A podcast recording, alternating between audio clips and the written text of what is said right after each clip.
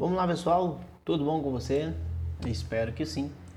É, hoje nós vamos falar sobre um pouco sobre antropologia e, claro, uma antropologia bíblica. Eu não vou aqui trazer nenhuma discussão completa, filosófica, histórica é, para essa aula, mas uma, uma questão da, da, da centralidade do homem mesmo no nosso estudo hoje, tá? E talvez você pense, poxa, nós vamos falar sobre é, sobre o homem e sobre a centralidade do homem né, nessa discussão, nós vamos, porque acredito que diante de qualquer circunstância que, que a gente esteja, diante de, do desafio que a gente esteja em entender a Deus, nós precisamos também entender o homem, tá? Talvez nós não consigamos entender é, Deus da forma que ele é se a gente também não entender o homem. Por que, que eu digo isso? O homem, ele foi feito semelhança de Deus. Então nós temos que dar essa atenção também para o homem.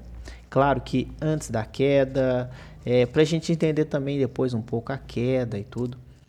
E, e poder, claro, entender o que, que está à nossa volta. Porque quando eu falo de antropologia, eu falo num conceito de.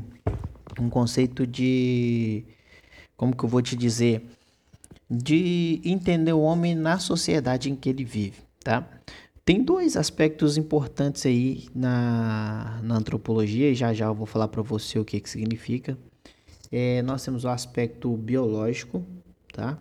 Por exemplo, a cor do homem. Então, por exemplo, é, se eu tenho uma cor negra, por exemplo, consequentemente, eu entendo que eu sou descendente de negros, tá?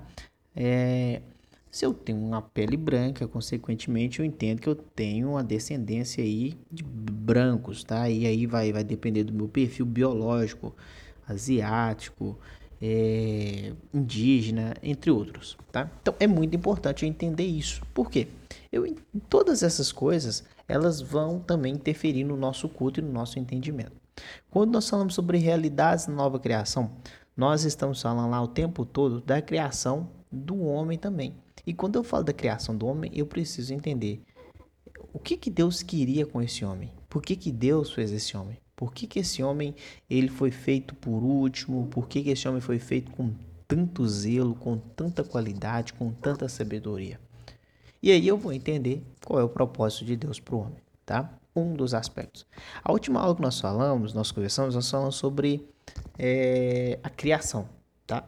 E falei rapidamente sobre a criação do homem, que é a coroa de toda a criação. Mas agora nós vamos dar um, um, uma ênfase especial aí nessa criação, tá bom? Então pegue aí papel e caneta e venha comigo, tá bom? Bom, o que, que é antropologia? Tá? O, que, que, o que, que a gente pode definir como antropologia? Defina aí como a ciência que estuda o homem, tá bom? A ciência que estuda o homem. Então, há nas faculdades, há nas escolas, tá? inclusive curso de teologia, filosofia, é, e no ensino médio a gente tem sociologia e filosofia, tá? Mas há em todo o tempo essa discussão antropológica, tá? Então eu vou falar o que que é, eu preciso nessas matérias estudar um pouco sobre o homem, quem é o homem, tá? E quando eu falo antro, tá? Antro vem de homem, tá? Antro de homem e antropo, né? Desculpa, antropo de homem, logia, estudo. Então é estudo do homem ou ciência que estuda o homem. E quando eu falo de ciência, eu preciso estar ciente que o que, que é essa ciência para mim? A ciência então quer dizer que eu passo por experimento, observações, historiadores, testes, pesquisa. Então há pessoas específicas que estudam o homem, tá? A matéria específica estuda o homem, o comportamento do homem, é, principalmente em sociedade. Tá? Então você vai ver que há séries de características humanas, há aqueles, por exemplo, vamos pegar aqui biblicamente, João Batista tinha um comportamento diferente dos outros homens. Por que, que ele tinha um comportamento diferente dos outros homens? Ah, será que era simplesmente porque ele era chamado por Deus e ele é, andava com, com uma vestimenta diferente, comia é, mel e gafanhoto. Será que é por causa disso? Ou será que ele participava de uma cultura onde havia pessoas que se vestiam assim?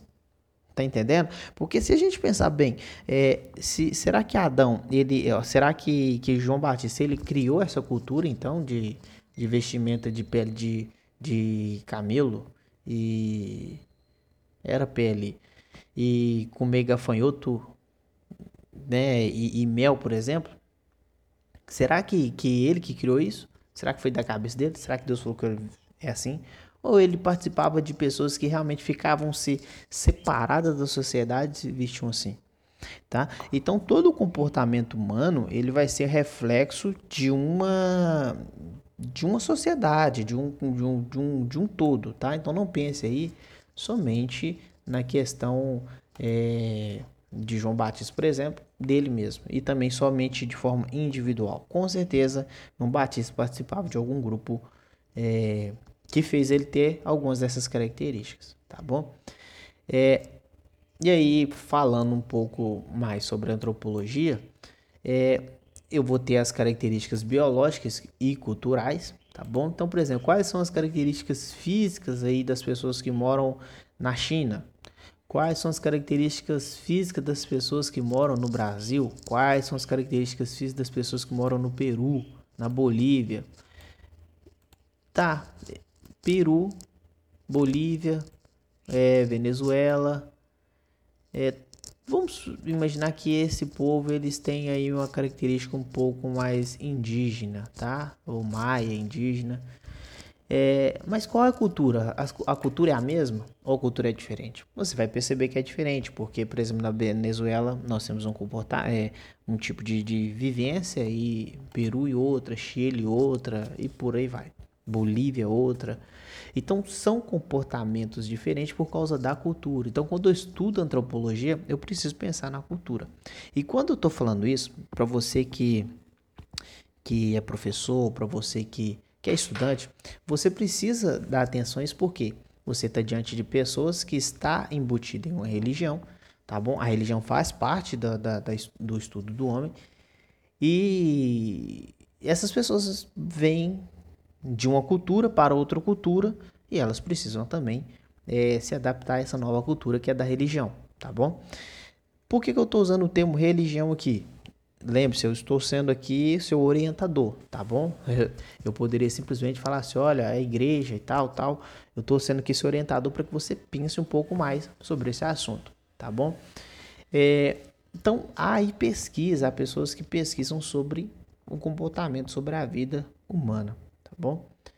É, quando eu quero entender a, a, o comportamento do homem hoje, eu preciso olhar para o passado dele, tá? Por isso que muitas pessoas vão dar atenção à genealogia, tá?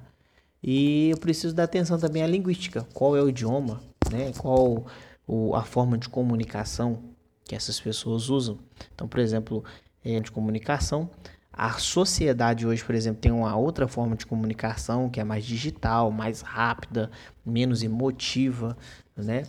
É, e eu tenho pessoas, por exemplo, que não está inserida nesse contexto do século XXI e que tem outra forma de comunicação. Então tudo isso é, vai entrar aí na, na, na parte de antropologia. Na parte de história, eu não posso esquecer da parte de arqueologia, tá bom? Então, se eu vejo, por exemplo, ah, por que que, por que, que eu encontrei, por exemplo, uma múmia é, é, numa tumba, numa pirâmide no Egito. Tá, porque era costume dos egípcios é, sepultar os seus faraós nas tumbas. Mas por que, que eles faziam isso? Fazendo aquela estrutura enorme, tá? Chega a ser 72 metros. Simplesmente porque o faraó era um deus para eles. Tá? Então tinha toda essa, essa proteção, labirinto e tal. Depois você dá uma, uma pesquisada sobre isso. É, então, na, na antropologia, eu preciso falar diretamente sobre o homem. E aí, nessa aula, nós vamos falar especificamente sobre o homem Adão, tá bom? Se eu falar que é Adão, sempre entenda Adão e Eva, beleza? Ou se eu falar homem, entenda homem e mulher, beleza? Não, não, não bagunce as coisas. Quando eu falo homem, que entenda homem com H maiúsculo, e quando eu falo homem com H maiúsculo, estou falando de representante, não de ser macho ou masculino, tá? Tô falando de ser representante, beleza? Por que, que eu posso dizer então que o homem, ele é o Por que, que eu posso dizer então que o homem, ele é o centro da vontade de Deus? Ele estava no centro da vontade de Deus. Lá em Gênesis 1, 1 nós vemos que Deus, ele, é, no princípio, Deus ele criou todas as coisas. É, a terra era sem forma vazia. Deus disse haja luz e houve luz. É, Deus ele coloca todas as coisas em ordem primeiro, coloca todas as coisas em ordem, tá? Porque a gente está falando de uma terra aqui que é sem forma e vazia, e Deus vem modelando tudo. Deus vem dando, é, colocando plantas nos seus lugares. Deus vem colocando os rios nos seus lugares. Deus vem colocando as nuvens, as águas nos seus lugares. E aí Deus ele é o próprio jardineiro aí, inicialmente.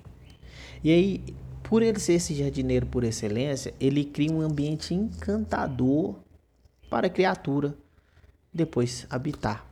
Qual que é a criatura ou para o homem depois habitar? Tá bom?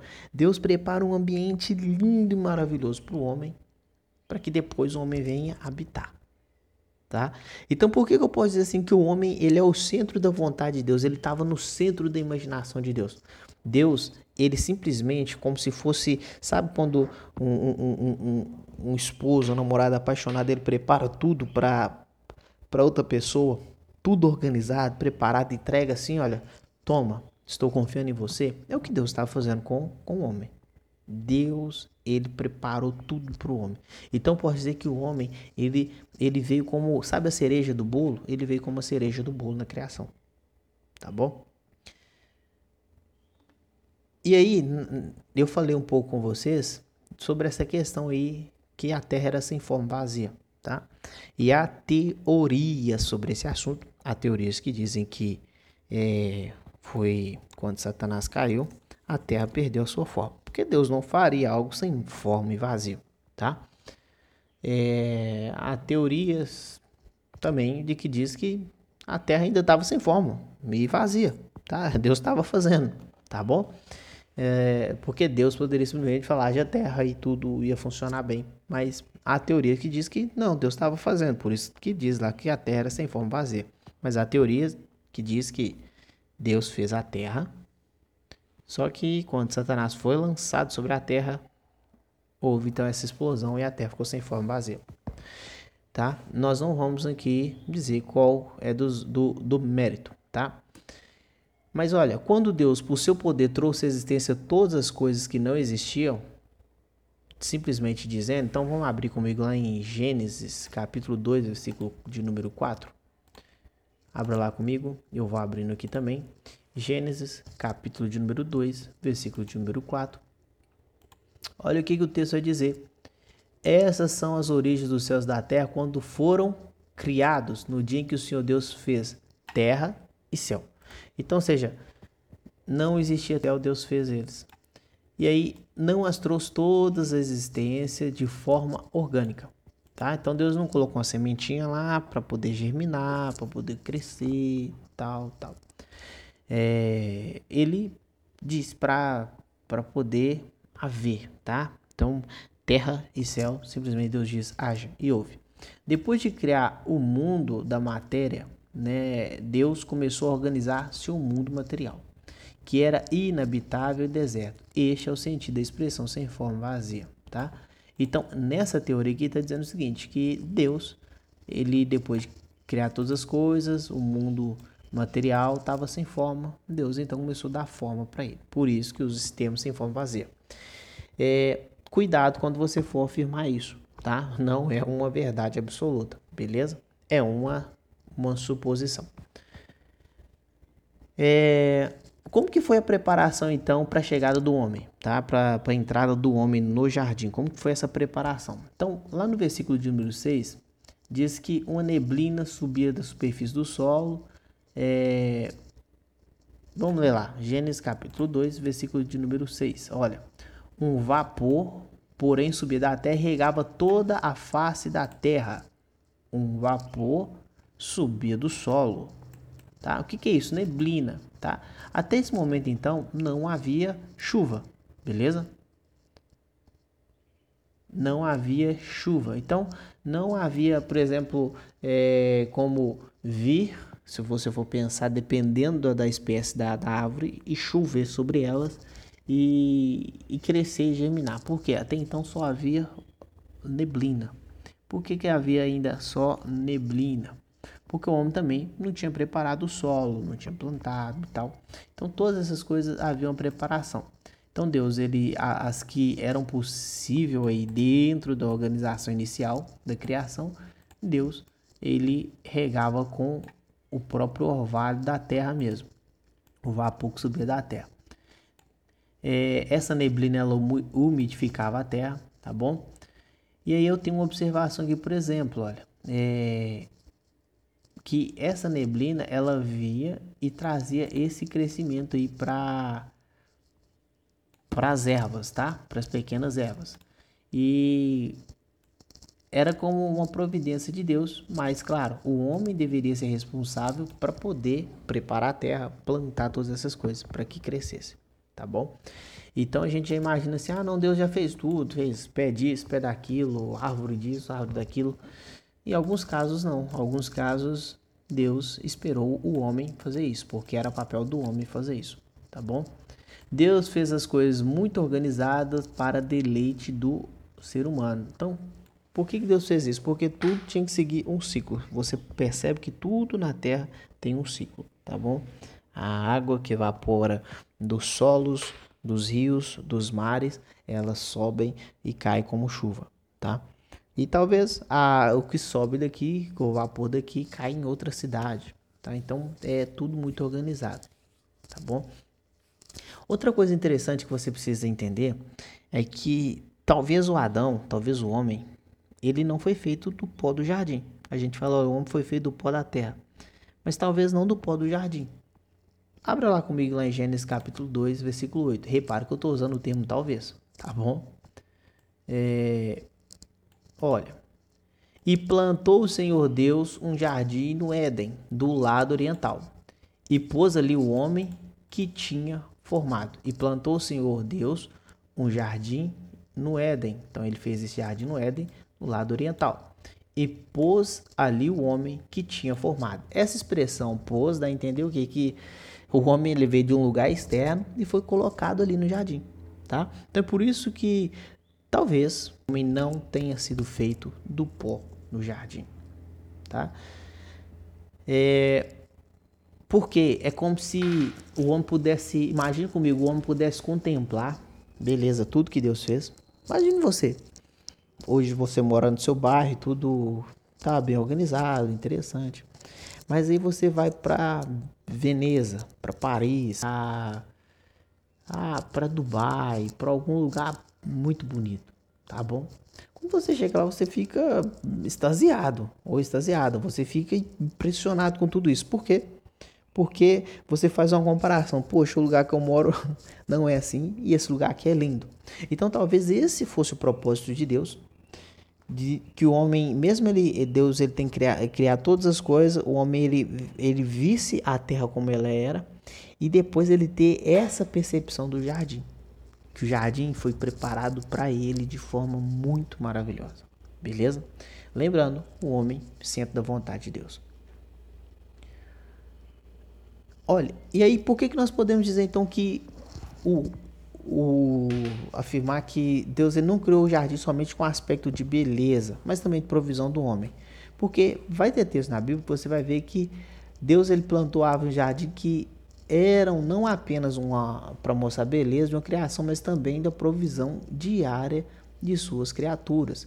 Você vai ver que lá ele tinha árvores, ele tinha é, é, provisão para o homem. Então não é somente beleza, Deus não preocupa somente com o aspecto de beleza. Não adianta nada ter tudo bonito, maravilhoso e o homem não tem nada para comer, tá bom? E quando eu falo, por exemplo, da questão do orvalho, é, eu estou falando de algumas árvores o homem que teve que plantar, tá bom? Para poder proliferar. Mas Deus já preparou tudo para o homem. Não somente isso, claro que o homem não precisava comprar e vender no mercado como a gente faz hoje, mas o lugar em que o homem foi colocado foi um lugar rico também. Olha, é, lá em Gênesis 2:11 está dizendo, ó, o primeiro chama-se Pison, é o que e, e aí eu tô é, é, ó, o primeiro chama-se Pison, é o que rodeia a terra de Ávila, onde há o que? Ouro. O ouro dessa terra é bom. Também se encontram lá o bidélio e a pedra de ônix. Bidélio, é, talvez, talvez, né? Muitas pessoas não sabem explicar o que é bidélio, mas o bidélio talvez seja uma pedra preciosa. E ônix também, uma pedra preciosa. E nós temos também nesse lugar ouro. Tudo isso preparado para quem? Para o homem, tá bom? Para o homem. E aí, talvez você pense assim, poxa, o homem foi criado simplesmente para ter uma aposentadoria antecipada. E aí que você se engana, porque tudo isso sendo feito para o homem, Deus ainda fez com o propósito que o homem trabalhasse tá? Quem diz para você, olha, ah, mas eu comecei a, a, o trabalho é uma maldição por causa de Adão, tá super enganado, tá? Tá super enganado. Não tem nada a ver isso. O trabalho, ele foi ele ele não sei se a gente pode dizer, não entenda trabalho aqui como ele como castigo ou como uma pena, alguma coisa assim, mas entenda o trabalho aí como que Deus ele ele fez para que o homem não ficasse parado. Você imagina ele ficar num lugar lindo daquele e não tem nada para fazer. Que tédio que seria. Adão ia se entediar. Então Deus, ele deu para ele tanto um trabalho físico quanto um, tra um trabalho mental. O trabalho é, físico do homem era o que? Arar a terra, cuidar da terra. O trabalho mental do homem era poder nomear é, os animais. E por mais que você nomear e proteger os animais, tá? Porque tinha animais domésticos e animais é, selvagens.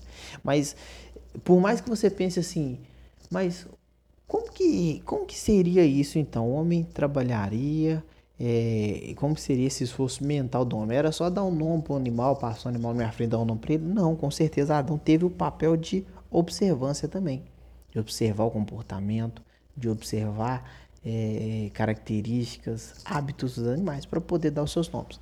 E talvez você se pergunte: será que ele deu nome para todos os animais da Terra? É, talvez não, tá? Mas ele deu nome para os animais ali daquela região, tá? Ou talvez também deu, hum, tá bom? Não vamos, vamos entrar nessa questão não. Mas eu tô querendo dizer para você que essa questão do trabalho do homem é um aspecto positivo, porque Deus, ele mesmo ele fazendo tudo isso lindo e maravilhoso para o homem, ele faz que o homem trabalhe. Tá?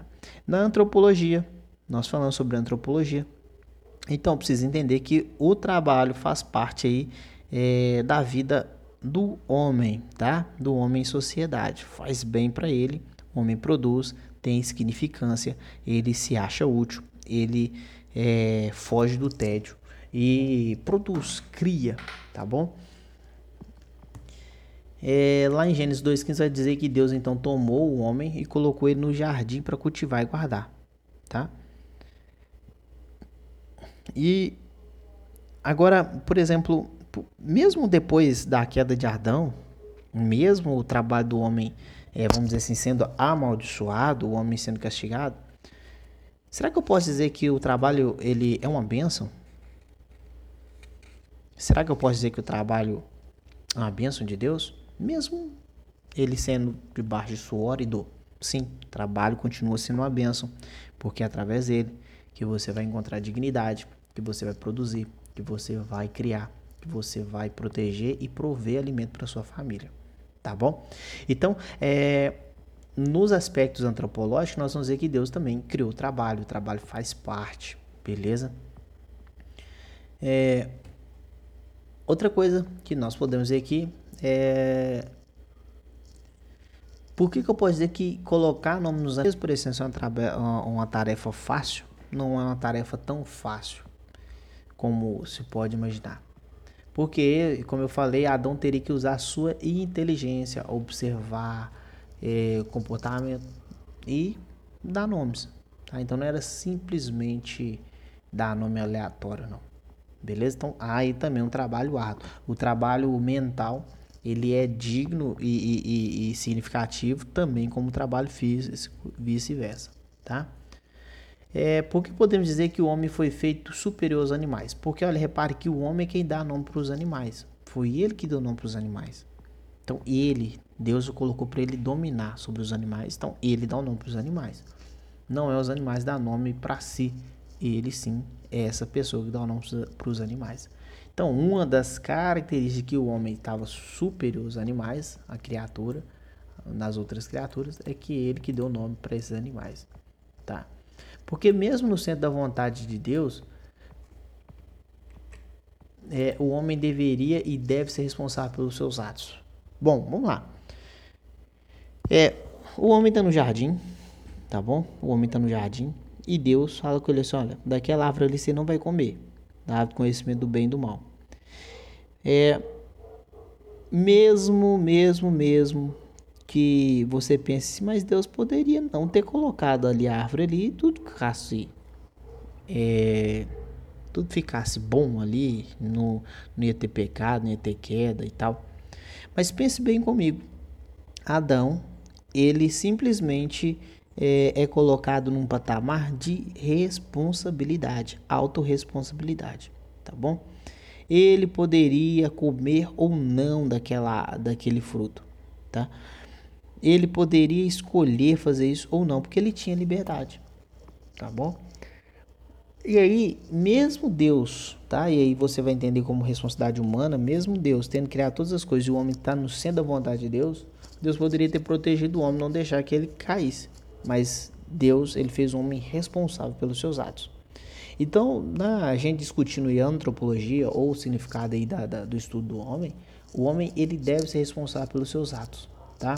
E nessa discussão você vai ver pessoas, claro, que não vão assumir suas responsabilidades, vão colocar a culpa nos outros, assim como aconteceu com Adão e Eva após a queda. Você é responsável pelos seus atos, e mesmo que você diga, mas Deus, tira isso de mim, você é responsável pela sua decisão, tá? A responsabilidade do homem como ser moral tem base no fato de seu criador ser também um ser moral. E além disso, um ser moral que impõe sobre, soberanamente suas exigências morais.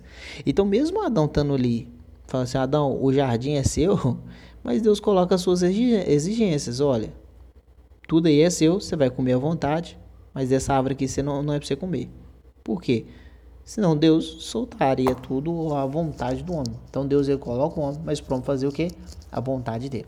Deus ordenou não somente como ele não ficasse ocioso nesse habitat, ou seja, que ele trabalhasse, mas também prescreveu que ele fizesse coisas da forma que ele, o Criador, queria.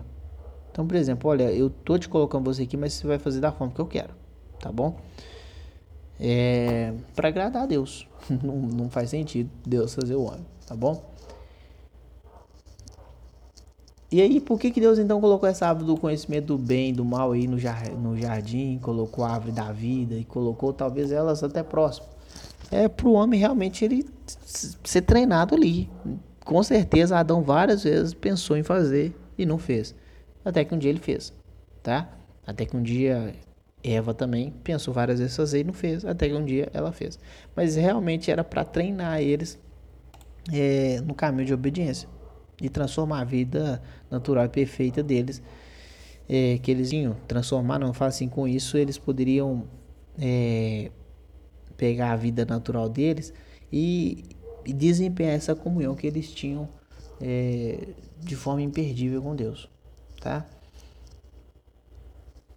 E aí uma coisa que você vai descobrir é que o homem mesmo, e aí o homem na fé cristã ou na, na vida em si, mesmo ele tendo sua liberdade, ele tem seus limites, tá bom? Deus deu toda a liberdade para Adão, mas colocou nele limites, tá bom? É... Outra coisa que você vai aprender também é que nessa criação Deus se preocupa aí também com o trabalho ou com, com, com o relacionamento social do homem. Porque Adão poderia ter feito só, ficar, ficado só. Mas Deus viu que não era bom que ele ficasse só. Então, nesse, nessa vida antropológica, é, o homem ele vai ter que ter relacionamento, ele vai ter que é, sociabilizar.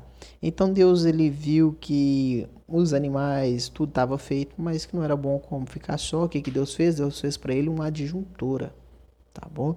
E disse Deus, o Senhor, não é bom que o homem esteja só, far-lhe uma auxiliadora que lhe seja idônea, tá? Preparar, um, que seja é, ajudadora, tá? Outro aspecto que nós vamos ver na antropologia é o aspecto da adoração. Adão adorava a Deus? Porque talvez você imagine, não, Adão não adorava a Deus, porque lá não tinha, não tinha templo, não tinha culto, né? e aí que dá o nosso erro, porque nós imaginamos apenas a questão do, do, da adoração somente com culto. Adão também adorava a Deus. Porque você vê que na viração do dia, Deus, ele presencialmente estava lá para poder conversar com Adão. Então, interessante que a adoração de Adão era presencial, tá? Era presencial. Adão não precisava de um santuário ou de um representante, que seria um pastor, um sacerdote, alguém para poder fazer o culto, ou ele ser o sacerdote. Qual é o momento que o homem passa a ter necessidade de um sacerdote de um templo? Depois da queda. Ele precisa de uma pessoa que representa a Deus que pega as informações de Deus e passa para ele as orientações de Deus, tá? E tem aquela questão da, da, da adoração por sacrifício. Não tinha Adão, porque não tinha pecado. Essa questão do sacrifício passa a existir depois do pecado. Tá? É, portanto, se por culto pretendemos a ideia de estar na presença de Deus, dialogando com Deus, mais do que todos nós, Adão e Eva cultuavam a Deus, essa era a adoração original. Então, se você quer voltar para a adoração original, qual que é a adoração original? Na presença de Deus, tá? Presencialmente, ok? Não é aquele culto litúrgico, distante de Deus, que Deus está lá no céu, mas o culto presencial, falar com Deus face a face, tá bom? E cada adoração que Adão participava, Adão com certeza estava sendo moldado e aí, é, quando eu falo que Adão era perfeito, entenda que Adão também estava sendo aperfeiçoado, tá? Com certeza, mesmo ele sendo a imagem e semelhança de Deus, ele estava ali se relacionando, faz parte do relacionamento, tá bom? Tanto é, social, e ele Eva, nesse caso, e talvez já os seus filhos, quanto é, com Deus, tá bom? Então, é, Alguns aspectos que você precisa ver da, da antropologia, e antropologia bíblica, e, e nesse caso eu estou focando somente Adão, é o seguinte: o homem ele foi criado no centro da vontade de Deus. Deus deu para o homem de presente um lugar lindo e maravilhoso. Aparentemente, o que eu entendo é que Deus ele fez o homem fora do jardim e levou para dentro do jardim, tá? Aparentemente. Deus viu que não era bom como ficasse só, Deus fez para ele uma companheira e o homem passa a ter relacionamento social. Na antropologia tem isso, tem que ter relacionamento social, tá bom? Sociabilização. É, o homem, então, ele, ele tinha que trabalhar e esse trabalho incluía trabalho físico e trabalho mental, tá bom? E o homem também tinha que cultuar a Deus. Faz parte aí da antropologia também o culto. E esse culto, no caso de Adão, era um culto presencial. Não tinha templo, não tinha pastor, não tinha sacerdote. Ele era somente ele e Deus. A adoração original é essa, tá bom? Então, um pouco da antropologia, um pouco do assunto de Adão, um pouco da criação está aqui disponível para você, tá? Faça suas anotações, seus insights, tudo que você tiver de ideia e joga isso aí para sua aula para que você melhore aí como professor, tá bom? Ou professora. Beleza? Que Deus te abençoe e que te dê aí condições de crescer mais ainda na graça e no conhecimento. Em nome de Jesus.